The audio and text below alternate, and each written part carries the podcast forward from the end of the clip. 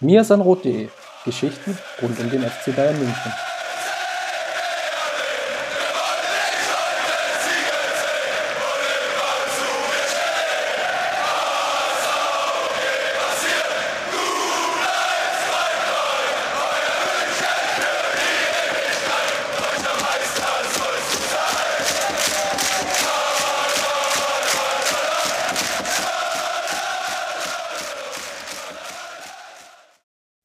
Herzlich willkommen zum Mir sind Rot Podcast, Folge 206. Da sind wir mittlerweile angekommen. Diese trägt den wundervollen Titel Closed Chapter. Ja, beim FC Bayern neigt sich einiges dem Ende entgegen. Nicht nur die Saison, sondern auch die ein oder andere Karriere, zumindest jetzt beim FC Bayern.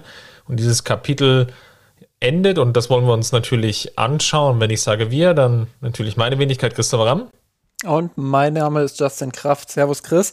Lass uns direkt einsteigen mit unserer beliebten Kategorie rund um den FC Bayern. Bei den Frauen ist ja diese Woche nicht allzu viel passiert. Es war Champions League Finale am Wochenende, worauf ich mal ganz, ganz kurz nur eingehen möchte. So ein bisschen über den Tellerrand gucken. Der FC Barcelona hat ähm, Chelsea mit einem deutlichen 4 zu 0 besiegt. Also wer die Spiele des FC Bayern gegen Chelsea gesehen hat, ähm, der weiß, dass das sehr enge Duelle waren und Chelsea ähm, durchaus richtig Qualität hat. Aber was Barcelona mit denen veranstaltet hat, insbesondere in der ersten Halbzeit, das war, das war echt furios und großartig. Ähm, in allen vier Van Halschen Phasen würde ich es mal so vielleicht äh, beschreiben, waren die Katalaninnen, ähm, ich weiß gar nicht, ob das der, der, der Begriff dafür ist, aber ja, die weiblichen Katalanen ähm, waren da einfach in allen Phasen überlegen, gegen den Ball, mit dem Ball, in den Umschaltmomenten. Ähm, das war schon eine sehr, sehr große Leistung.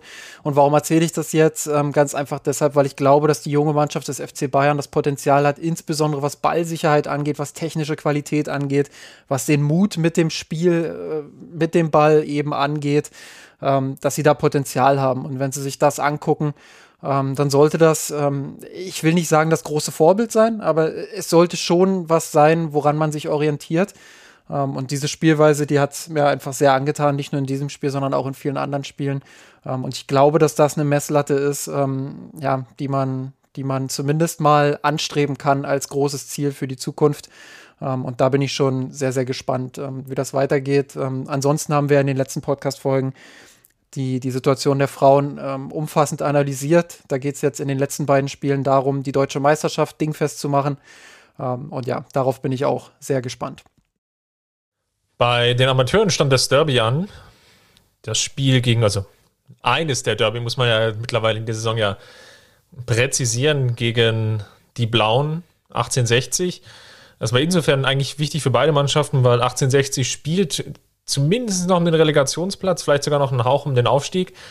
Nach dem Spiel ist eigentlich klar gewesen, okay, es geht um die Relegation. Und der FC Bayern spielt natürlich weiterhin gegen den Abstieg. Die Münchner sind eigentlich relativ gut ins Spiel gekommen, ganz klassisch diesmal unterwegs gewesen, in einem, einem 4-2-3-1, vorne drin mit Sieb jetzt in der Sturmspitze. Ihr seht also, dort gab es jetzt reichlich Wechsel immer innerhalb der Amtszeit von Danny Schwarz und Michi de Michelis. Dahinter Scott Singh auf den Flügelpositionen, der sicherlich sein bestes Spiel gemacht hat. Stiller ist zurückgekehrt, glaube ich, nach einer Gelbsperre. Das war jetzt in diesem Spiel das erste Mal wieder. Und ja, das war im Endeffekt die Aufstellung und es ging eigentlich auch ganz gut los für die Amateure. Die sind nämlich relativ früh in der 13 Minute in Führung gegangen. Nach einer schönen Vorarbeit von Scott, einen schönen Durchsteckerpass, stand sie frei vom Tor, hat sich den Treffer nicht nehmen lassen und ja, die Münchner sind in Führung gegangen. Dummerweise hielt das nicht ja, in der Halbzeit, sondern es gab einen Elfmeter in der 40. Minute. Jetzt muss ich überlegen, wer das Foulspiel gemacht hat. Mir fällt's, ich glaube, war, das war das Ding mit Feldhahn, ne? Ne, das war das Handspiel. Das war das Handspiel von Lungwitz. Ähm, ihr seht schon, ich greife vor, es gibt nämlich noch einen zweiten Elfmeter. Habe kurz um das war ein Elfmeter. Ähm, Handspiel erinnerte so ein bisschen an die Alaba-Geschichte damals in Madrid 2016. Und ja, kann man wohl geben. Mölders hat sich die, die, ja, das nicht, nicht nehmen lassen. War der Ausgleich, ich würde sagen, bis dahin war es dann relativ ausgeglichen. Ein Spiel, wobei man natürlich schon sagen müsste, die Amateure dann eher versucht haben, über Konter zum Erfolg zu kommen, standen sehr tief. Also es war, ja, ich würde fast sagen, ein Abwehrpressing, was man da auch gespielt hat. Also sehr, sehr weit zurückgezogen, rund in den eigenen Strafraum ohne dass ich jetzt aber sagen würde, dass sich die Blauen jetzt extrem viele Chancen herausgespielt haben. Nach der Pause sind die beiden dann erneut in Führung gegangen durch Singh. Wie gesagt, eines seiner besten Spieler hatte in der ersten Halbzeit schon mal eine ganz gute Chance, als er auch so Robbenessen nach innen zieht. Beim zweiten Mal hier hat es jetzt geklappt. 2 zu 1 Führungstreffer und das hat relativ lange gehalten auch, ja, bis dann eben, ich glaube, Feldhahn war es, ne, der ungeschickt in den Zweikampf geht. Es gibt wiederum Elfmeter und Steinhardt trifft diesmal zum 2 zu 2 und dabei ist es auch geblieben. Und das ist insofern problematisch für die Bayern Amateure, wenn wir uns jetzt mal die Tabellenkonstellation vor dem letzten Spieltag anschauen. Öding hat nämlich ganz kurz vor Schluss noch gewonnen gegen Magdeburg und ist dadurch jetzt erstmal über den Strich geklettert auf 40 Punkte. Meppen hat verloren gegen Saarbrücken, für die es eigentlich nicht mehr um so viel ging. Das war, glaube ich, schon das Freitagabendspiel und die stehen jetzt ja, weiterhin noch vor den Bayern und die Münchner selber mit 37. Wenn man jetzt mal Oerding und Bayern vergleicht, der FC Bayern hat die bessere Tordifferenz, ist aber jetzt eigentlich auf doppelte Schützenhilfe angewiesen am letzten Spieltag.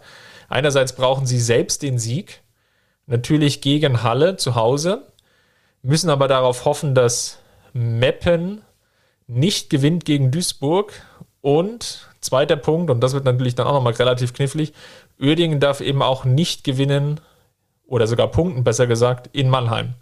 Also da, ihr hört schon, da ist viel Konjunktiv jetzt drin, um noch die Klasse zu halten. Und ja, wir werden es, glaube ich, in einer unserer nächsten Episoden dann wirklich nochmal aufarbeiten, die komplette Saison ich, ich würde jetzt, wenn ich, wenn ich Geld wetten müsste, ich würde nicht auf den Klassenerhalt wetten. Ähm, dann kannst du das Geld auch in den Ofen schmeißen. Wie hast du, wie hast du so schön bei uns im Slack geschrieben? Ähm, zu wenig zum, zum Leben, aber auch zu wenig zum Sterben. Ja. Ich hatte, ich hatte so zwischendurch das Gefühl, nicht mal richtig absteigen können sie. aber gut, ähm, also kurzum, nicht ganz zufriedenstellende Situation, keine Frage. Ähm, aber es ist natürlich auch die Entwicklung, die sich jetzt in den letzten Wochen und Monaten eben angekündigt hat, vor allem in der Rückrunde, nachdem es ja in der Hinrunde dann doch zumindest so aussah, als könnte man sich im Mittelfeld ja irgendwie festspielen, hat eben nicht ganz gereicht. Aber wie gesagt, einer der nächsten Podcasts und wir werden ja dann auch ein bisschen mehr Zeit haben, da werden wir das Ganze nochmal analysieren. Dann springen wir, glaube ich, schon weiter, Justin, zu den Profis. Ich glaube, Spiel selber würde ich jetzt mal unter Streichergebnis verbuchen. Der Klassiker. Und der Klassiker, ja. Ja, wie so häufig in, in Freiburg, ich bin eigentlich ganz froh, es wird eigentlich immer so ganz selten erwähnt, ich bin eigentlich froh, dass es jetzt auch die letzte Partie im Dreisamstadion für die Älteren unter euch, die sich daran noch erinnern. Ähm, und mittlerweile, glaube ich, hier heißt es jetzt Badenova Arena, wie, wie dem auch sei, die, das Stadion in Freiburg. Ihr wisst, welches ich meine. Das auch mit dem hässlichen Gäste-Fanblock. Und das war jetzt die letzte Partie dort, die dort gespielt wurde. Ähm, die Freiburger ziehen um und das ist insofern ja, bemerkenswert. Da nämlich hoffe ich mal, dass das diesmal dann richtig geplant wurde, in dem neuen Stadion endlich einen Platz vorherrscht, der eine normale Größe hat. Ähm, Freiburg hat da nämlich noch eine Ausnahmegenehmigung, der, der Platz ist eigentlich von der Breite her zu klein. Ich weiß gar nicht, wie es von der Länge her ist, aber der, der, der Platz alleine von der Breite ist ein paar Meter unterhalb des Bundesliga-Durchschnitts oder das, was die, die DFL, der DFB dann vorschreibt. Und das hilft natürlich ungemein, wenn ich so einen 4-4-2 spiele, wie es Christian Streich jetzt wieder am vergangenen Wochenende getan hat. Ja, definitiv. Und die, die Freiburger sind ja sowieso äh, die Meister des Verschiebens, sage ich immer so schön. Ähm, also wie die es einfach schaffen, dann ähm, auch bei den Auswärtsspielen auf anderen Plätzen, wie die es schaffen, einfach die Lücken zuzulaufen ähm, das ist seit Jahren schon bewundernswert und gegen den Ball sicherlich eine der taktisch, ähm, zumindest an guten Tagen, eine der taktisch besten Mannschaften äh, in der Liga. Und ähm, ja, da kann man immer nur wieder den Hut ziehen davor, was Christian Streich dort äh, geleistet hat über, über all die Jahre und wie er Freiburg einfach ja, im Bundesliga-Mittelfeld mit Tendenz nach oben sogar äh, ja, etabliert hat und, und gefestigt hat. Immerhin Robert Lewandowski und das war, glaube ich, die wichtigste Nachricht an diesem Spieltag, ist gleichgezogen mit Gerd Müller. Ein Elfmeter-Tor in der ersten Halbzeit ähm, hat noch, fand ich, eine ganz nette Aktion, ein T-Shirt ähm, unter seinem Trikot gehabt mit äh, Forever Gerd. Fand ich ganz, ähm, ganz nett gemacht. Ähm, ja, und dann natürlich großes Abklatschen. Ich glaube, es ist ein Meilenstein, wenn man jetzt einfach mal drüber nachdenkt, dass das ein Rekord ist, der knapp 50 Jahre jetzt so Bestand hat, in ja, ja doch sehr, sehr langen Zeit in der Liga mit, mit extrem guten Stürmern. Und eigentlich ist niemand ansatzweise rangekommen, bis jetzt eben auf, auf Robert Lewandowski in der letzten Saison ja schon relativ nah dran. Und in dieser Saison hat er sich jetzt ja zumindest erstmal die, die Einstellung geholt. Und wir haben ja auch in der letzten Woche ausführlich über seine Qualitäten gesprochen. Aber in der zweiten Halbzeit, Justin, muss man, glaube ich, feststellen, da hat dann die Konzentration sehr nachgelassen und ähm, also man könnte meinen, er wollte da Gerd Müller jetzt noch nicht, noch nicht in Freiburg überholen. ich bin schon gespannt, wer nachher dein, dein Spalierer der Woche wird. Ähm, nein, also, also ähm, ja, ich hatte auch das Gefühl, das ist so das Auslaufen des Meisters jetzt. Äh, jetzt, wo das allergrößte Ziel, was jetzt noch übrig war, erreicht war, ähm, hat man so ein paar kleine Anspannungspunkte vielleicht verloren. Ähm, aber nichtsdestotrotz, und das habe ich ja vorhin auch so ein bisschen auch schon andeuten wollen, ähm, es ist immer brutal schwer, gegen Freiburg zu spielen, wenn die erstmal so ein bisschen in den Flow kommen gegen den Ball. Ähm, für Freiburg geht es ja auch tatsächlich äh, immer noch um was, ähm, beziehungsweise ging es um was. Ich weiß gar nicht, ob es jetzt immer noch so ist. Ähm, jedenfalls, äh, ja, waren die einfach voll motiviert auch. Und äh, bei den Bayern vielleicht der ein oder andere Prozentpunkt, der, der am Ende gefehlt hat. Ähm, ja, und dann spielst du halt 2-2 in Freiburg. Ähm, ist jetzt kein, kein dramatisches Ergebnis äh, aufgrund der Tabellenkonstellation. Ähm, ja, hat aber auch noch mal äh, so ein paar Schwachpunkte ähm, aufgezeigt, die wir, die wir über die ganze Saison schon hinten gesehen haben, vor allem. Ähm, ich glaube letztendlich einfach äh, machst du einen Haken dran daran, dass ähm, ja, Lewandowski die 40 geknackt hat und äh, schaust jetzt gegen Augsburg noch, dass er, dass er den Rekord noch komplett mitnimmt. Ähm, ich weiß nicht, wie du die Diskussion wahrgenommen hast. Ähm, ich will an der Stelle einfach auch nochmal deutlich machen, dass ich persönlich glaube, ähm, dass es die respektvollste Lösung ist, als Leistungssportler wirklich auch ans Maximum zu gehen und, und diesen Rekord dann auch anzugreifen und, und für sich selbst mitzunehmen. Und dass ich nicht oder wenig davon halte, wenn Lewandowski jetzt mit Absicht irgendwie die Dinger vorbeischießt oder mit Absicht auf der Bank bleibt, ähm, ich glaube, das wäre auch was, wenn, wenn Gerd Müller das ähm, ja noch, noch voll bewerten könnte, ähm, dann würde er auch nicht sagen, dass er, dass er das will, sondern ich glaube schon, dass er, dass er möchte, dass Lewandowski alles gibt und dass es ein sportlicher Wettbewerb ist. Und wenn er den am Ende für sich entscheidet, äh, dann, dann würde auch ein Gerd Müller den Hut ziehen. Und äh, dementsprechend, ja, denke ich, dass Lewandowski am letzten Spieltag dann auch nochmal alles geben wird ähm, und finde das auch den richtigen Weg. Sehe ich ähnlich. Ich glaube, Rekorde sind einfach dafür da, um gebrochen zu werden. Und das ist natürlich irgendwie immer ein innerer Anreiz, ein, ein Bestreben, was, glaube ich, einfach der, der menschlichen Natur innewohnt, dass man wirklich versucht, einfach Dinge, die bisher erreicht wurden, einfach da noch einen Schritt drüber hinaus zu gehen. Ähm, sei es jetzt in welchem Bereich auch immer der Gesellschaft. Ähm, heißt auch nicht immer, dass es dann zum Guten ist, ähm, keine Frage. Aber natürlich, gerade wenn wir jetzt mal uns auf das Sportliche beziehen, dann steht dem ja nichts entgegen, warum er jetzt nicht versuchen sollte, natürlich in dem Spiel gegen Augsburg dann auch zu treffen. Hängt da natürlich auch ein bisschen davon ab, wie jetzt seine Mitspieler unterwegs sind. Ich hatte gegen Freiburg gerade in der ersten Halbzeit das Gefühl, dass da jetzt nicht extra versucht wurde, ihn da irgendwie noch einen aufzulegen, sondern ja, dass es einfach ein normales Bundesligaspiel in Anführungsstrichen war aus, aus bayerischer Sicht. Und ja, das Auslaufen hattest du im Endeffekt ja schon angesprochen in der zweiten Halbzeit. Und Dabei würde ich es jetzt auch erstmal von der Diskussion an der Stelle über Robert Lewandowski dann belassen.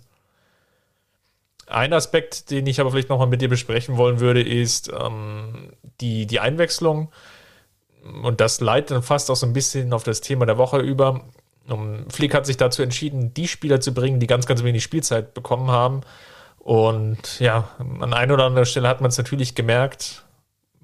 Ich glaube, warum Flick eben auch auf diese Spieler nicht gebaut hat. Ich will jetzt nicht wieder auf Bunassar rumreiten, aber der Fehler vom 2-2, das war natürlich schon haarsträubend. Ich weiß nicht, wie du es gesehen hast, aber die Positionierung da so völlig fernab von, von Gut und Böse konnte ich zumindest nicht nachvollziehen.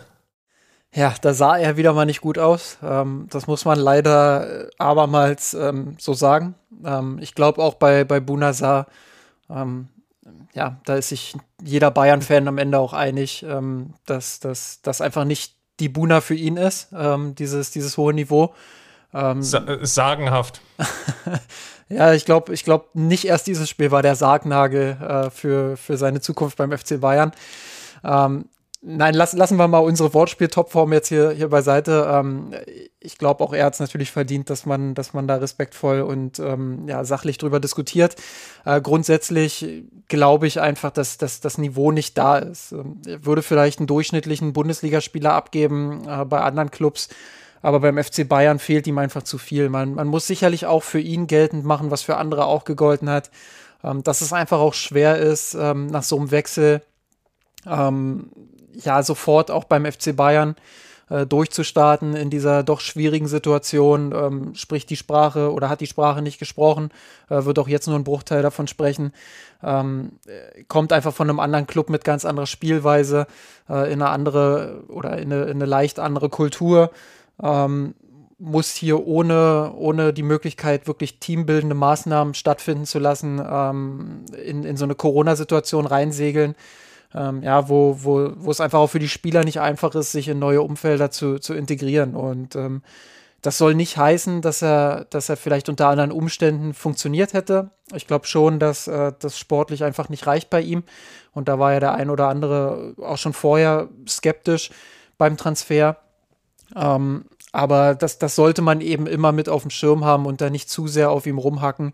Ähm, ich denke, das würde einfach in die Geschichte eingehen als, ähm, ja, als unglücklicher Transfer. Äh, Im Sommer wird man sich darum bemühen, ihn vielleicht ähm, ja, wieder zu verkaufen und, und jemand anderen äh, zu finden, ähm, was, was nicht ganz so einfach wird, weil man ihm ja nun äh, einen Vierjahresvertrag damals äh, verbreitet hat, unterbreitet hat. Ähm, was ich persönlich schon von Anfang an nicht verstanden hatte, das, das war eine komische Entscheidung. Ähm, aber ja, also das ist, glaube ich, der Transfer, wo sich alle einig sind. Ähm, der war, da hat man komplett daneben gegriffen und ähm, das hätte man besser lösen müssen, ähm, vielleicht sogar können. Es war sicherlich nicht der entscheidende Transfer für diese Saison. Ähm, ich glaube nicht, dass man mit einem Serginho Dest jetzt unbedingt deutlich besser abgeschnitten hätte äh, in den Wettbewerben. Aber ähm, ja, es war auf jeden Fall ein unglücklicher Transfer, für den man ähm, unnötigerweise an die 10 Millionen Euro ausgegeben hat plus Gehalt. Ähm, und ja, das, das muss man sich ankreiden am Ende. Ähm, ich glaube aber nach wie vor, ähm, dass bei den anderen Transfers ähm, es durchaus auch Argumente gibt, ähm, die für diese Spieler sprechen. Und ja, man hat in diesem Spiel wieder gesehen, warum der ein oder andere nicht so viel Spielzeit bekommen hat. Ähm, aber es ist halt auch in, in dieser Situation jetzt ein bisschen unfair, auf diese Spieler einzuprügeln, beziehungsweise ja, jetzt den Fokus darauf zu legen, ha, seht ihr, Flick hatte recht, äh, kein Wunder, dass die nicht gespielt haben. Also das äh, würde ich als den falschen Weg empfinden. Vielleicht noch ein ergänzendes Argument, was man natürlich jetzt einfach sagen muss, warum es vielleicht auch nicht geklappt hat. Es ist natürlich auch schwer in so einer Rolle als Rechtsverteidiger, Linksverteidiger, vielleicht auch in der Innenverteidigung, in so eine Backup-Rolle drin zu sein, wo du einfach ganz, ganz wenig Spielzeit hast, wo du auch ganz wenig Abstimmungszeit hast, einfach wo die Automatismen nicht so gut greifen können wo es ja auch viel um, auf Intuition ankommt, äh, wissen, wie sich dann vor allem der Partner in der Kette verhält. Und da braucht es dann vielleicht auch erfahrene Spieler. Rafinha hatte das eine, eine Zeit lang sehr, sehr gut gemacht aus, aus Bayern-Sicht, dass er einfach als 12., 13. Spieler dann einfach immer gebracht werden konnte, wenn, wenn gebraucht wurde, weil Alaba, Lahm vielleicht nicht spielen konnten oder mal eine Pause bekommen haben. Dann kam Rafinha rein, sowohl auf der Linksverteidiger als auch auf der Rechtsverteidigerposition und hat wenig Anlaufschwierigkeiten gebraucht. Und das ist natürlich so ein Idealtypus von Spieler, dem man jetzt etwas hinterher rennt oder hinterher trauert, wenn man da nicht so den richtigen Nachfolger in dieser Rolle gefunden hat. Ist natürlich schwer. Mit Saar hat es jetzt nicht geklappt, aber sei es drum. Wer nicht gespielt hat, war, und da würde ich jetzt mal so überleiten auf das Thema der Woche und den Closed Chapters, die jetzt hier anstehen ist Javi Martinez. Ich denke mal, dass er gegen Augsburg seinen Abschied bekommt. So eine Geschichte wie dem angesprochenen Rafinha wird es ja dann hoffentlich nicht geben, der ja nicht spielen durfte in der Partie damals gegen Frankfurt bei seinem Abschied. Und ja, lass uns mal durchgehen, Justin. Der FC Bayern hat ja jetzt in dieser Woche eine Reihe von Spielern und Trainern verabschiedet. Lass uns vielleicht mal mit den, den Spielern starten. Javi Martinez ist, glaube ich, diejenige Personalie, wo es uns am leichtesten fällt, weil er natürlich jetzt vielleicht auf die letzten zwei, drei Jahre blickend doch sehr wenig Spielzeit bekommen hat, das auch aber immer relativ klaglos hingenommen hat. da war, wenn man ihn gebraucht hat, sowohl jetzt vielleicht in der Innenverteidigung als auch im, im Mittelfeld. Und ich glaube, ja, für alle Spieler, die jetzt ja gehen, von den drei werden es ja jetzt erstmal sein, die, die auch einen großen Abschied bekommen. Also Alaba, Martinez und Boateng, kann man natürlich sagen, dass er über alle Zweifel haben ist. Ja, definitiv. Ähm, was, was, also grundsätzlich würde ich dir schon ein bisschen widersprechen, dass es die, dass es der einfachste ähm, Abgang ist, beziehungsweise der, den man am einfachsten akzeptieren kann. Äh, insofern natürlich sportlich gesehen hast du natürlich recht. Ähm, da, da stimme ich dir auch zu. Ähm, hat sich einfach auch angedeutet, er, er, sollte ja eigentlich schon letztes Jahr gehen, hat dann ähm, an seinem eigenen Märchen noch ein Stück weit weitergeschrieben, indem er das, das entscheidende Supercup-Tor mal wieder gemacht hat. Ähm, Mr. Supercup in der Verlängerung gegen Sevilla ähm, ist dann doch noch geblieben ein Jahr. Und ähm, ja, letztendlich ähm, ist es, glaube ich, emotional vor allem eine, eine, schwierige Geschichte, weil damit einfach dann wirklich auch so ein, so ein Schlussstrich gezogen wird hinter eine Ära, ähm, ja, die uns, die uns alle sehr geprägt hat als Fans ähm, und ähm, die wir mit Ravi Martinez ähm, alle gemeinsam durchlebt haben als einen der, der absoluten Protagonisten. Ähm, in der Anfangsphase unumstrittener Protagonist, zwischendrin dann auch mal mit Verletzungen zu kämpfen gehabt, ähm, aber immer wieder gekommen, immer auch seine Rollen akzeptiert unter den jeweiligen Trainern, sei es eine, eine Verschiebung in die Innenverteidigung, sei es eine Verschiebung in die zweite Reihe der Mannschaft oder gar jetzt zuletzt in die dritte Reihe. Ähm, er hat das immer akzeptiert, hat immer alles für die Mannschaft gegeben.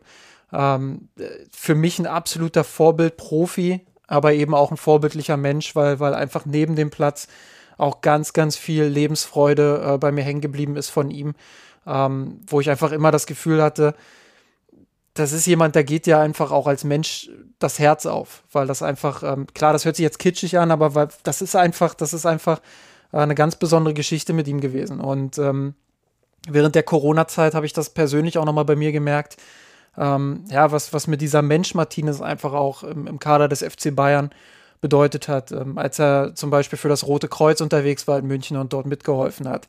Ähm, das ist ein Spieler, der, der Millionen verdient hat beim FC Bayern, der die wichtigsten Pokale gewonnen hat, ähm, der, der wirklich auch äh, zu seinen besten Zeiten äh, in die absolute Weltspitze gezählt hat. Ähm, für mich, und das habe ich immer wieder betont, äh, der beste zweite defensive Mittelfeldspieler, den man sich, den man sich nur wünschen kann auf der Welt. Ähm, und genauso war es dann auch in der Innenverteidigung, der beste zweite Innenverteidiger, den man sich nur wünschen kann. Also ein absoluter Abräumer für den Nebenmann, einer, der dir den Rücken frei hält, ähm, der mit dem Ball auch immer ein Stück weit unterschätzt wurde, der auch für den ein oder anderen guten Pass ähm, in die Spitze immer gut war, der auch das ein oder andere Kopfballtor machen konnte. Ja, und äh, insbesondere eben zwei sehr wichtige im Supercup. Ähm, ja, das, das ist eine Größe, ähm, das ist eine menschliche Größe, eine sportliche Größe, die dem FC Bayern fehlen wird. Da, da bricht einfach jetzt was weg, was, glaube ich, vor allem in der Identifikation mit dem Club ich will nicht sagen Schaden hinterlässt, weil das wäre zu viel ähm, und, und auch zu, zu, ja, zu böse irgendwie formuliert, aber das, das hinterlässt erstmal ein Loch und das ist erstmal was, ähm, ja, was neu aufgebaut werden muss, vielleicht auch mit anderen Spielern. Und ähm, ich bin ehrlich gesagt froh, heute hat der FC Bayern, wir nehmen am Mittwoch auf, äh, heute hat der FC Bayern ja bekannt gegeben, dass Leon Goretzka die Nummer von Martinez übernehmen wird. Ich glaube, ähm, sportlich ist das ein guter Übergang aber auch äh, vom Zwischenmenschlichen her und vom, vom, vom Charakterlichen her ist das ein Übergang, ähm, ja, wo, wo der FC Bayern einfach ähm, ein Stück weit auch froh sein kann, dass sie, dass sie so einen Nachfolger haben wie, wie eben Leon Goretzka, ähm, der, der glaube ich, würdig ist, diese Nummer dann auch zu übernehmen. Und ähm, ja, ich werde Javi Martinez auf jeden Fall immer, immer in großen Ehren behalten, ähm, in meinem Herzen auch behalten. Und ähm, ja, wünsche ihm auf jeden Fall für die Zukunft nur das Beste und hoffe, ähm, dass, er, dass er noch die letzten Jahre seiner Karriere erfolgreich verbringen kann und werde das auch ähm, sehr eng verfolgen. Dann geht ja auch Jerome Boateng, der sich ja jetzt vor allem unser Hansi Flick natürlich nochmal ins Rampenlicht gespielt hat. Da gab es, glaube ich, viele Diskussionen, ob man nicht jetzt doch nochmal eine Vertragsverlängerung anstreben will. Im Endeffekt hat man sich dafür entschieden, diesen Weg nicht zu gehen. Ist jetzt auf der einen Seite, glaube ich, nachvollziehbar, auf der anderen Seite nicht. Wir haben, glaube ich, viel darüber gesprochen, Wie viel Sentimentalität schwingt denn da bei dir jetzt mit, wenn Boateng jetzt am Wochenende das letzte Mal das Trikot des FC Bayern überstreifen wird?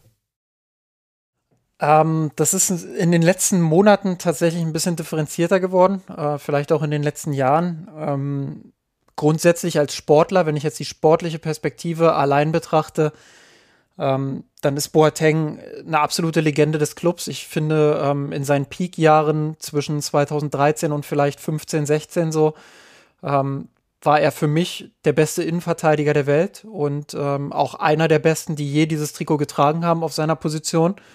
Ähm, das, das war schon ganz, ganz großes Kino und das hat mich auch sehr gefreut, dass er ähm, ja, dieses Niveau, das hat er nicht mehr erreicht, aber, aber dass er schon noch mal nah rankam jetzt in den letzten Jahren. Und ähm, mir hat das schon ein bisschen wehgetan, ähm, nach welchem Abgang das dann auch ausgesehen hat, nachdem, nach der Diskussion da auch mit Uli Hoeneß, ähm, und ähm, ja, dass das dann im Sommer er quasi so aufs Abstellgleis gestellt wurde. Ich hatte dazu damals auch einen Artikel geschrieben, weil es ja doch sehr nach Abschied aussah. Das wurde einfach dieser sportlichen Karriere nicht gerecht und äh, das hätte mir wehgetan, wenn er dann in so einer, in so einem, ja, ich will nicht sagen im Streit, aber schon in, mit, mit einer gewissen Kälte einfach den Verein verlassen hätte. Und so bekommt er jetzt einfach die Möglichkeit, dann auch im Guten mit dem Club auseinanderzugehen. Er hat jetzt nochmal äh, in tragender Rolle dazu beigetragen, dass der FC Bayern das zweite Mal das Triple gewinnt. Ähm, er hat auch dieses Jahr wieder in tragender Rolle mitgewirkt. Äh, war für mich auch trotz der Defensivprobleme ähm, einer der besseren Verteidiger.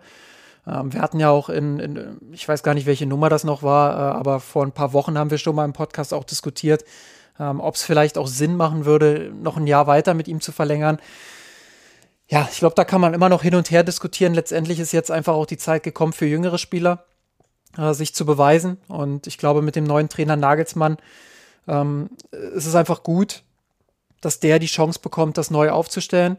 Ähm, wie gesagt, aus, aus sportlicher Perspektive ist Boateng für mich um jeden Zweifel erhaben, über jeden Zweifel erhaben ähm, ja, was, was ähm, so gewisse private Geschichten angeht, ähm, habe ich schon auch in den letzten Monaten nochmal ein anderes Bild von ihm bekommen. Ich will das jetzt an der Stelle auch gar nicht äh, zu sehr ausschlachten, ähm, weil ich erstens glaube, dass das jetzt nicht, an, nicht hier hingehört.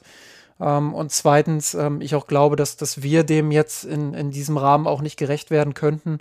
Deshalb will ich es einfach auch dabei belassen und einfach sagen, ja, das, das hat sich so ein bisschen, mein Verhältnis zu ihm hat sich da so ein bisschen ähm, verändert. Ähm, ich sehe das vielleicht jetzt ein bisschen differenzierter und ein bisschen äh, kritischer als, als noch vor einigen Monaten oder Jahren. Ähm, aber wenn wir jetzt nur das Sportliche betrachten, dann ist es auch eher eine absolute Legende, die dem, die dem Club auf jeden Fall auf Dauer fehlen wird. Bei David Alaba ist natürlich jetzt noch mal schwieriger, die ganze Debatte, weil er natürlich der derjenige Spieler ist aus diesem Trio heraus, wo der FC Bayern eigentlich schon gerne weitermachen wollte. Aber man dann einfach auch gemerkt hat, dass die finanziellen Forderungen des Alaba-Lagers einfach zu hoch sind. Und dass man vielleicht auch mit Hernandez und Davis, je nachdem auf welcher Position, gute Alternativen hat. Wobei er natürlich jetzt auch viel im Mittelfeld gespielt hat, aber das ist sicherlich dann nochmal ein Thema eher in Bezug auf die Kaderplanung als jetzt wirklich eine Rolle, die jetzt in der Zukunft Alaba jetzt einnehmen könnte, hätte einnehmen können beim FC Bayern.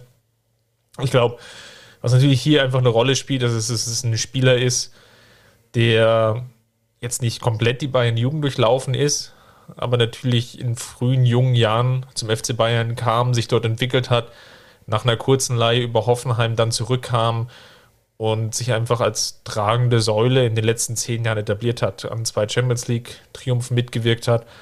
Und trotz mancher Formschwankungen, wenn man jetzt einfach doch retrospektiv drauf schaut, sehr konstante Leistung abgeliefert hat und natürlich auch ein kongeniales Duo bildet lange Zeit mit Franck Ribéry auf der linken Außenbahn, die sehr, sehr prägend war, natürlich für den Fußball, den man lange Zeit spielte.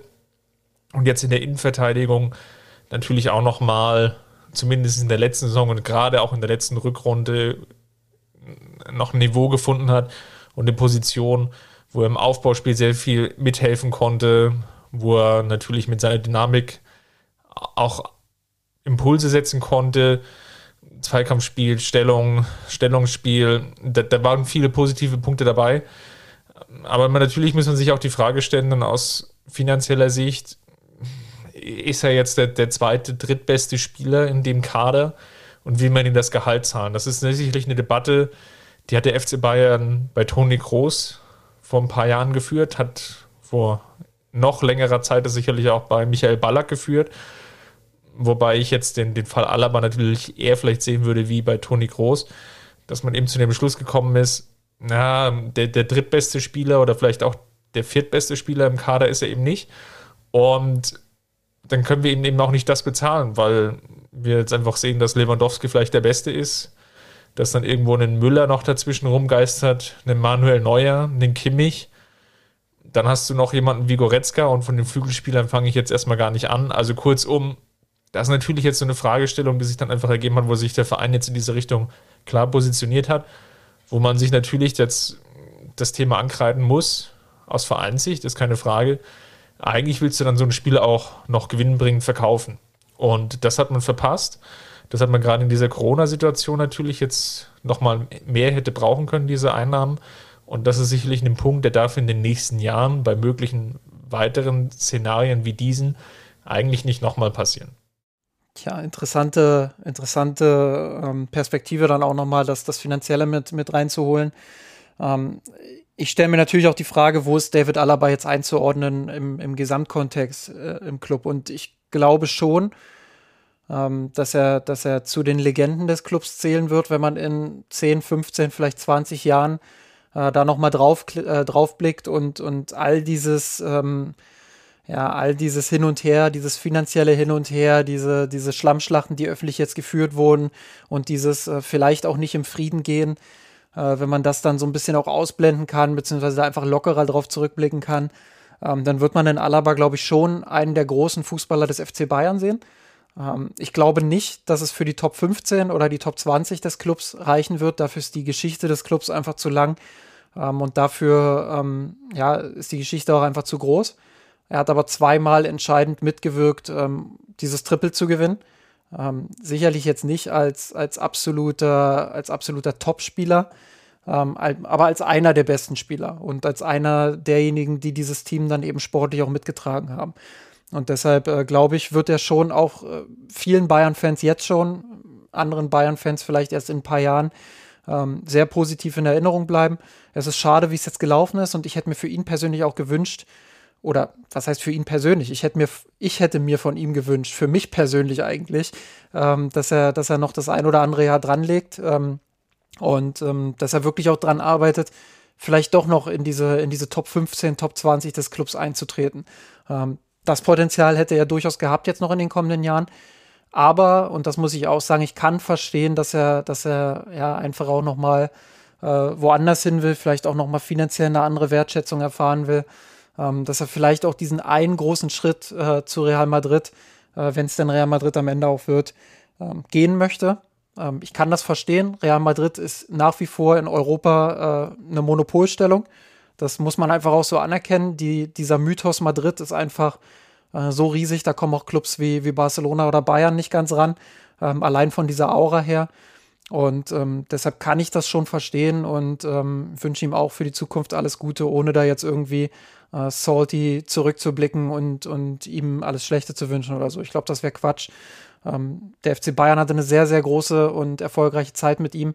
Er ist, auch wenn er, wenn er gescoutet wurde, ähm, ja, einer, einer aus der Bayern-Familie ähm, und hatte, hatte eine große Zeit bei den Bayern. Und ähm, dafür bin ich ihm dankbar als Fan und ähm, auch aus neutraler Sicht dankbar, weil, weil ich viel mit ihm auch erlebt habe und ähm, ja, wünsche ihm, wie gesagt, alles Gute. Dann lass uns nochmal auf zwei Trainer schauen, die, glaube ich, diese Woche für etliche Diskussionen, vor allem im natürlich bayerischen Fanlager gesorgt haben. Und lass uns vielleicht mal mit dem leichteren starten. Von der Bewertung her, nämlich mit Miroslav Klose, der ja von Sommer 2007 bis 2011 äh, schon als Spieler das Trikot des FC Bayern getragen hat und dann ab 2018, äh, 2018, Entschuldigung, 2018 Trainer wurde im ähm, U-Bereich, ja, zunächst die U17 geleitet hat und im Juli 2020 dann als Co-Trainer von Hansi Flick ja, mit hinzugenommen wurde. war jetzt also in dieser Saison Co-Trainer unter Flick, war da für die Stürmer verantwortlich. Und man konnte sich jetzt eben nicht einigen auf eine Vertragsverlängerung, hat parallel jetzt in diesem Jahr auch erfolgreich den Fußballlehrgang absolviert. Und ich hatte so das Gefühl, dass da viel schon hineinprojiziert wurde in Julian Nagelsmann und dass er vielleicht Klose nicht haben will. Das trifft sicherlich gleich auch auf Hermann Gernand zu. Das ist, glaube ich, nochmal eine kritischere Fragestellung. Ich persönlich würde aber sagen, und äh, bin natürlich auch an deiner Meinung interessiert, ich glaube, Klose ist einfach da sehr opportunistisch ist natürlich ein starkes Wort, aber sehr auch bedacht auf seinen eigenen Karriereweg unterwegs. Ähm, es gab damals nach der U17 schon, schon viele Diskussionen, weil Hassan Salihamidzic wollte eigentlich, dass er ja, U19 über oder die U19 übernimmt. Klose hat sich da noch nicht so weit gesehen, hatte ja da schon mal mit Rücktritt gedroht. Dann hat man irgendwie diesen charmanten Umweg jetzt mit, dem, mit der Co-Trainerrolle gefunden. Also ich glaube, ich glaub, Kose hat ein sehr klares Bild, wie er sich als Trainer entwickeln will, wie er auch seinen Weg bestreiten will. Und glaube, die zwei Karriere oder der Karriereweg, den sich Klose ausmalt, passt einfach jetzt nicht mehr zusammen mit dem, was ihm der FC Bayern bieten kann. Nämlich vielleicht eben diese Rolle weiterhin innezuhalten, vielleicht auch nochmal wieder eine U-Mannschaft zu übernehmen, welche auch immer, oder ihm dort in, im Campus in irgendeine Rolle da reinzuschlüpfen. Und da hat er sich nicht gesehen, sondern er spricht wohl jetzt auch mit anderen Vereinen. Fortuna Düsseldorf war jetzt so eines der Gerüchte, die ich jetzt, glaube ich, gestern auf dem Kicker gelesen habe, beim Kicker gelesen habe. Und ja, das ist, glaube ich, eher ein, Thema, was natürlich jetzt von Klose getriggert wurde. Nichtsdestotrotz war ich auch überrascht, dass er doch relativ scharf im Interview äh, mit dem Kicker am Wochenende, ja, also zwischen den Zeilen dann schon nochmal die, die komplette Kommunikation seitens des Vereins ja, angekreidet hat oder zumindest in, in Licht gerückt hat, was jetzt nicht, nicht gerade positiv ist. Also, Verein hat sich wohl sehr, sehr lange Zeit gelassen. Verein schaut nur auf sich, ähm, ist nicht wirklich transparent. Also, das waren so, so die, die, die Themen, die ich da so zwischen reingelesen habe. Ähm, wie hast du es denn gesehen? Also erstmal, wenn, wenn so ein Typ wie Miroslav Klose, der ja durchaus ähm, schon durchsetzungsfähig ist, das würde ich schon sagen, schon auch seine eigene Meinung hat und du hast es ja auch gesagt, der seinen eigenen Karriereplan hat ähm, und das auch durchaus zu vertreten weiß und äh, auch da sehr meinungsstark unterwegs ist. Ich glaube, der wird da immer ein bisschen unterschätzt und ein bisschen zu sehr auch als der liebe Miro dargestellt. Ähm, aber ja, er ist jetzt nicht als jemand bekannt gewesen, der irgendwie öffentlich die großen Schlammschlachten ausgetragen hat. Ähm, und wenn so jemand, ähm, das ist jetzt auch das zweite Mal, dass er sich in einem Interview so äußert, ähm, wenn so jemand dann ähm, so deutlich in Richtung Kommunikation wird, dann ist das etwas, äh, was den FC Bayern beschäftigen sollte und wo er in sich reinhorchen sollte und schauen sollte, wie können wir das in Zukunft vielleicht besser lösen. Ich glaube, rein sportlich gibt es genug Argumente auch zu sagen, ähm, hey, hier gehen unsere Wege jetzt auseinander, du, du hast einen anderen Plan, als, als wir dir den re realisieren können. Alles gut. Ähm, ich glaube nicht, dass Klose jetzt der alles überragende Mann in den letzten Jahren war. Da wird auch viel in seinen Namen reinprojiziert. Ähm, er ist eine große Figur im deutschen Fußball. Er ist eine Legende. Er ist jemand, den alle mögen. Ähm, das, das weckt Emotionen bei vielen und natürlich führen diese Emotionen dann vielleicht auch dazu, dass man den Miroslav Klose ein Stück weit zu sehr auch glorifiziert. Ähm, er hatte gerade am Anfang seiner Zeit äh, bei der U17 große Probleme, ähm, stand da teilweise sogar fast vor dem Aus, äh, relativ früh, hat sich dann nochmal anpassen können, ähm, was, was ich ihm bis heute auch hoch anrechne, weil ich glaube, dass er jemand ist, ähm, ja, der, der da durchaus mit sich reden lässt und der versucht, sich auch weiterzuentwickeln. Ähm, das ist durchaus eine Stärke von ihm. Aber es war jetzt nicht so, dass seine Mannschaften, in denen er verantwortlich war, ja, überragenden Fußball gespielt haben oder überragenden Erfolg hatten.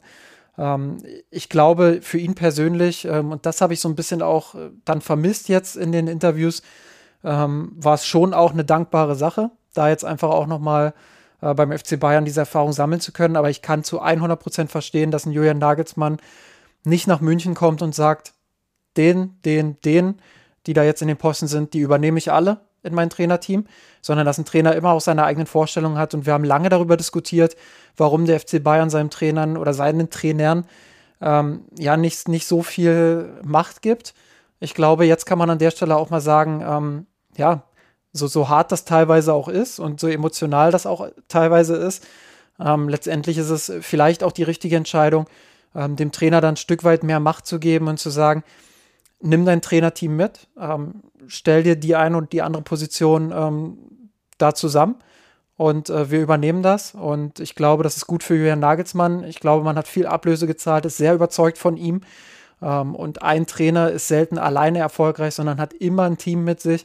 Und wenn das eingespielt ist, wenn das erfolgreich ist, dann, dann will ein Trainer natürlich äh, mit den Mitarbeitern auch zusammen weiterarbeiten und äh, versuchen, ähm, ja, den, den Stuff dann auch da zu integrieren. Und ich glaube schon, ähm, dass es vom FC Bayern der richtige Weg ist, dann zu sagen, ähm, ja, wir, wir versuchen, dass der Trainer sich möglichst wohl fühlt, wenn wir ihm schon finanziell nicht den Kader bereitstellen können, äh, den er vielleicht verdient hätte, ähm, den er vielleicht auch hätte, wenn, wenn Corona nicht wäre.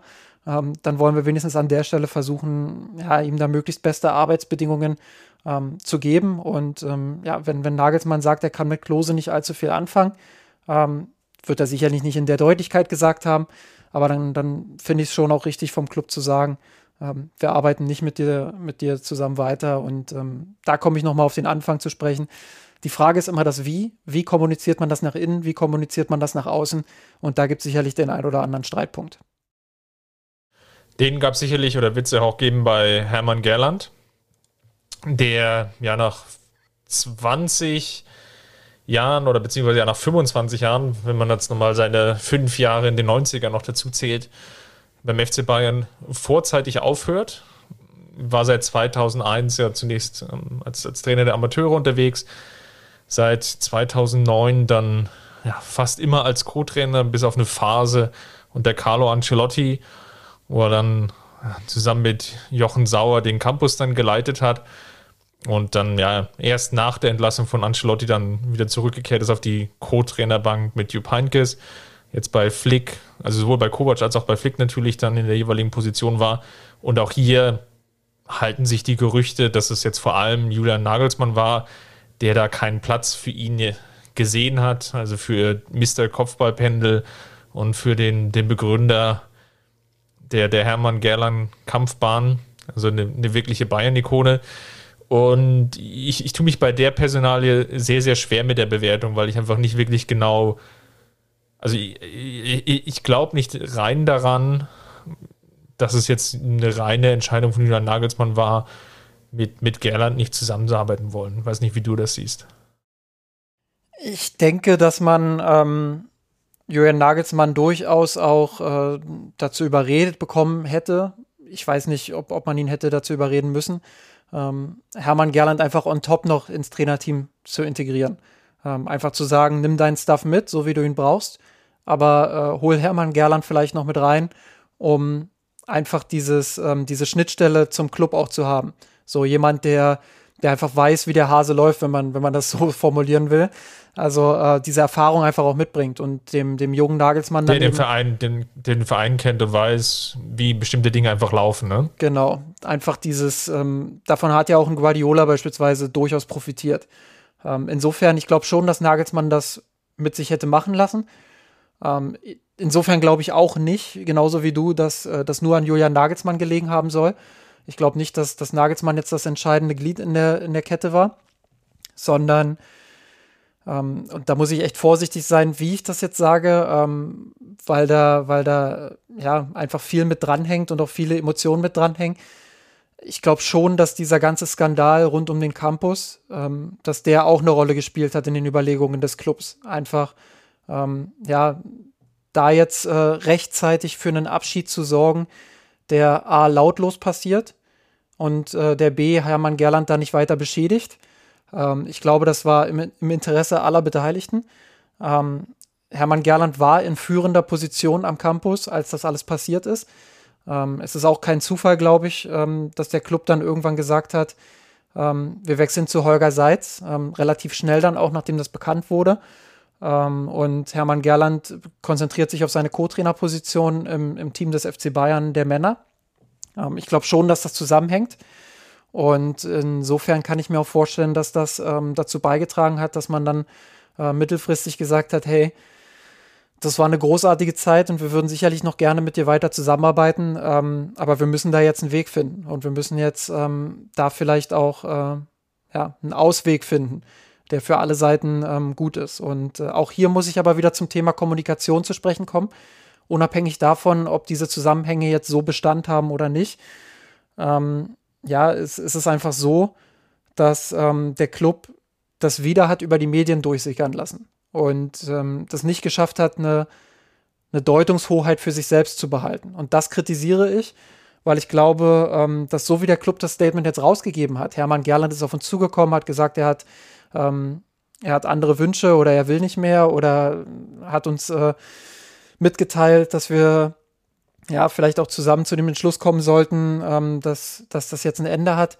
Ähm, dass dieser Spin einfach viel früher hätte kommen müssen, um den Medien einfach auch zu, zu früh oder, oder vorauszukommen. Und ähm, das ist nicht passiert. Die, die, Deutungshoheit der Geschichte einfach zu behalten, das ist ja ganz wichtig an der Stelle. Ähm, Wenn es diese Gründe eben sein können, ne? du hast jetzt mit viel Konjunktiv gesprochen und ähm, wird nochmal unterstreichen, dass es, glaube ich, auch, also, was heißt glauben, wie gesagt, sehr vorsichtig sein mit der Formulierung dass es einfach ein Aspekt sein kann, um seine Tätigkeit und mit den Skandalen rund um den Campus, dass er da in gewisser Weise involviert war und dass das jetzt einfach Teil dieser Aufarbeitung seitens des Vereins ist. Und das ist dann vielleicht auch diese goldene Brücke, die man dann gebaut hat. Okay, ähm, wir ziehen jetzt hier eben diesen Schlussstrich, wie ja von dir angesprochen, aber dann brauchst du eben die Deutungshoheit, gerade auch, weil du natürlich weißt, dass Hermann Gerland, der Tiger, sehr, sehr populär und beliebt ist bei der Vielzahl und der Großzahl der eigenen Fang und Fans und Anhängerschaft und natürlich irgendwie auch untrennbar verbunden ist mit dem FC Bayern.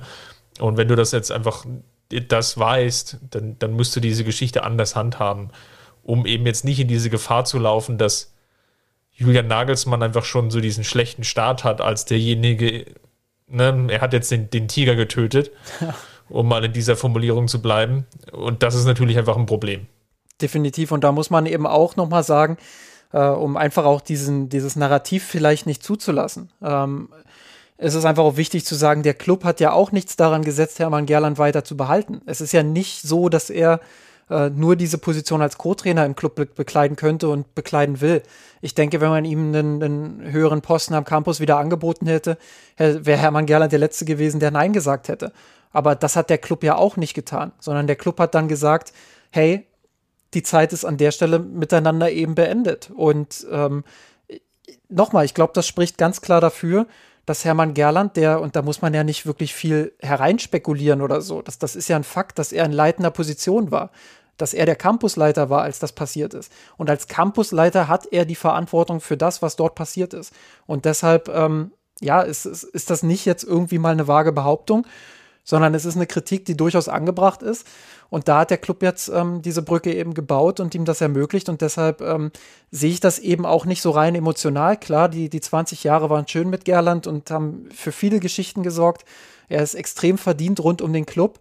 Aber ähm, ich kann das alles nachvollziehen. Und ich kann auch nachvollziehen, dass der Club diesen Weg ähm, jetzt geht und, und einfach sagt, wir, wir sorgen da jetzt auch noch mal selbst aus sportlicher Sicht, wir sorgen da jetzt einfach auch nochmal für frischen Wind. Und ähm, bevor Hermann Gerland dann eben das Maskottchen ist, das irgendwo äh, tatenlos rumsitzt, ähm, entscheidet man sich eben würdevoll dafür, ähm, ja, dass, dass jetzt die Wege getrennt gehen. Ähm, aber auch hier nochmal, dieser Weg der Kommunikation ist eben ganz entscheidend. Und da hast du gerade auch den Punkt genannt, ähm, der für mich mit am wichtigsten ist. Nagelsmann, der jetzt ähm, ja, den Trainerposten übernimmt, der geht mit so einer kleinen Hypothek rein. Und natürlich wird jeder sagen, wenn es nicht läuft, ja, hätte er mal den Gerland behalten.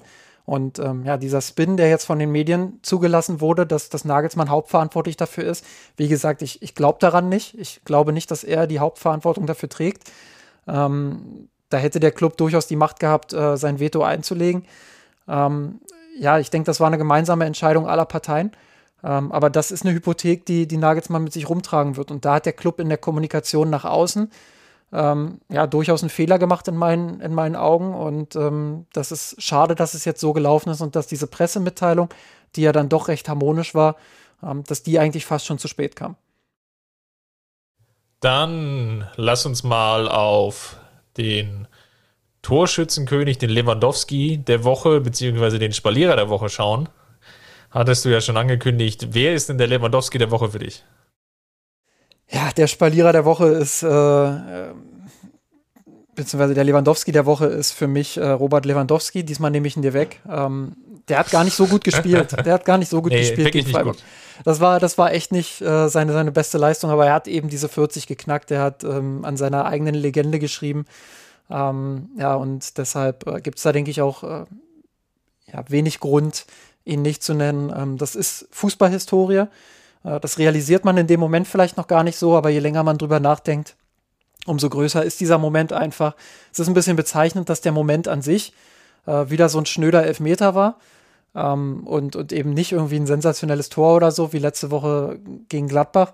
Ähm, aber auch das ist irgendwie typisch Fußball, dass es dann so ein schnöder Moment ist.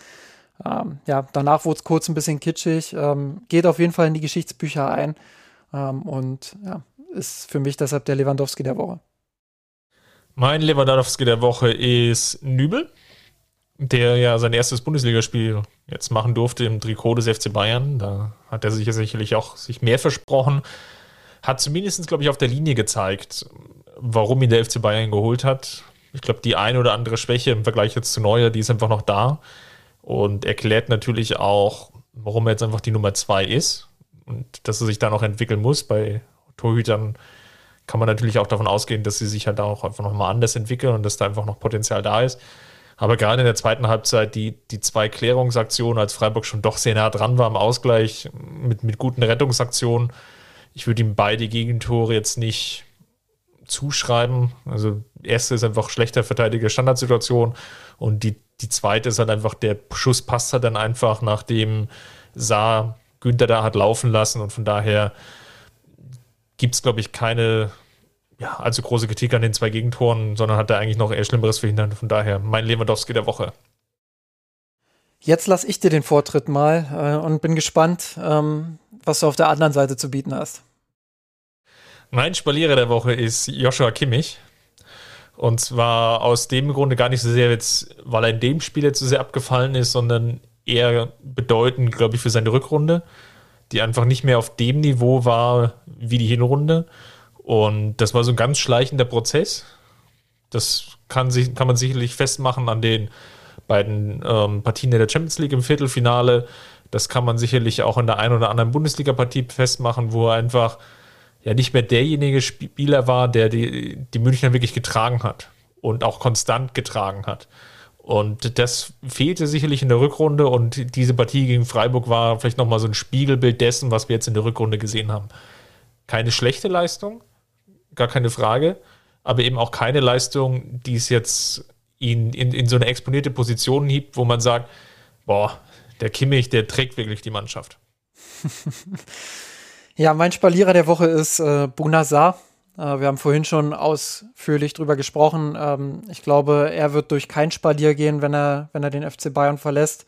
Ähm, ja, nochmal, man sollte da nicht zu sehr draufhauen, aber er hat halt abermals bewiesen, dass er dieses Bayern-Niveau ähm, aus welchen Gründen auch immer äh, nicht hat. Und ja, deshalb war das wieder mal ein Beleg dafür, dass der FC Bayern auf dieser Position dann in der kommenden Saison Handlungsbedarf hat. Dann haben wir, glaube ich, wieder die Themen rund um den FC Bayern abschließend beurteilt und bewertet. Gerade tickert noch der FC Bayern. Ich wollte es gerade sagen, ja. der, dass es auch eine Saison wird, wieder mit Zuschauer. Es gibt insgesamt wohl 250 Zuschauer. Die Verteilung sieht wohl so aus, dass 100 Mitarbeiter aus dem Gesundheitswesen äh, mit beiwohnen dürfen. Beim abschließenden Saisonfinale gegen Augsburg 100 geht an ja, Clubmitglieder und ähm, die, die über eine Verlosung gehen und 10, ja, immerhin 10 Kinder dürfen auch noch mitkommen. Mal gucken, was dann noch mit den restlichen, ich glaube 40 sind jetzt noch übrig, was dann jetzt noch so reinkommt. Das Ganze könnt ihr natürlich dann jetzt nochmal dann separat nachlesen beim FC Bayern und äh, ob ihr da vielleicht auch eine Chance habt, dann dem Spiel beizuwohnen. Wir werden es auf jeden Fall nächste Woche wieder analysieren. Falls es euch gefallen hat, hinterlasst uns gerne einen Kommentar im Blog unter mirsenrot.de. Und ja, wenn ihr uns finanziell unterstützen wollt bei dem, was wir hier tun, dann schaut einfach mal bei patreon.com slash mirsenrot vorbei oder klickt eben auf einen der Banner auf unserer Homepage würde uns einfach helfen, das weiterhin so anzubieten, wie wir es gerade tun können. Und ja, allen Unterstützern und Unterstützerinnen sagen wir natürlich wie immer, vielen Dank. Ist häufig unausgesprochen, aber vielen Dank für eure Unterstützung. Vielen Dank auch. Ähm, die Konkurrenz ist ja in dieser Saison, was den Podcast-Markt Markt rund um den FC Bayern angeht, auch ähm, ja, sehr stark angewachsen und ähm, gerade was Insider-Stories und sowas alles angeht, ähm, gibt es ja doch den einen oder anderen Podcast, der da hinzugekommen ist, äh, wo wir natürlich äh, in der Form nicht mithalten können, teilweise auch nicht mithalten wollen. Ähm, aber umso, umso schöner einfach auch, ähm, ja, dass, dass ja, ihr uns treu bleibt, dass ihr uns weiter zuhört äh, und uns da weiter unterstützt. Äh, vielen Dank auch von mir an der Stelle ähm, und bleibt uns auch in den kommenden Monaten und Jahren gerne gewogen. Dann hören wir uns nächste Woche wieder. Macht's gut. Servus. Servus. Ich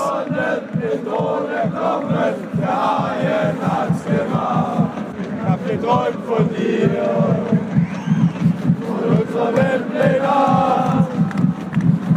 Haben den Kampf gewonnen, den Thron erkommen, der Haien hat's gemacht. Ich hab geträumt von dir, von unserer Weltpläne. Wir haben den Kampf gewonnen, den Thron erkommen,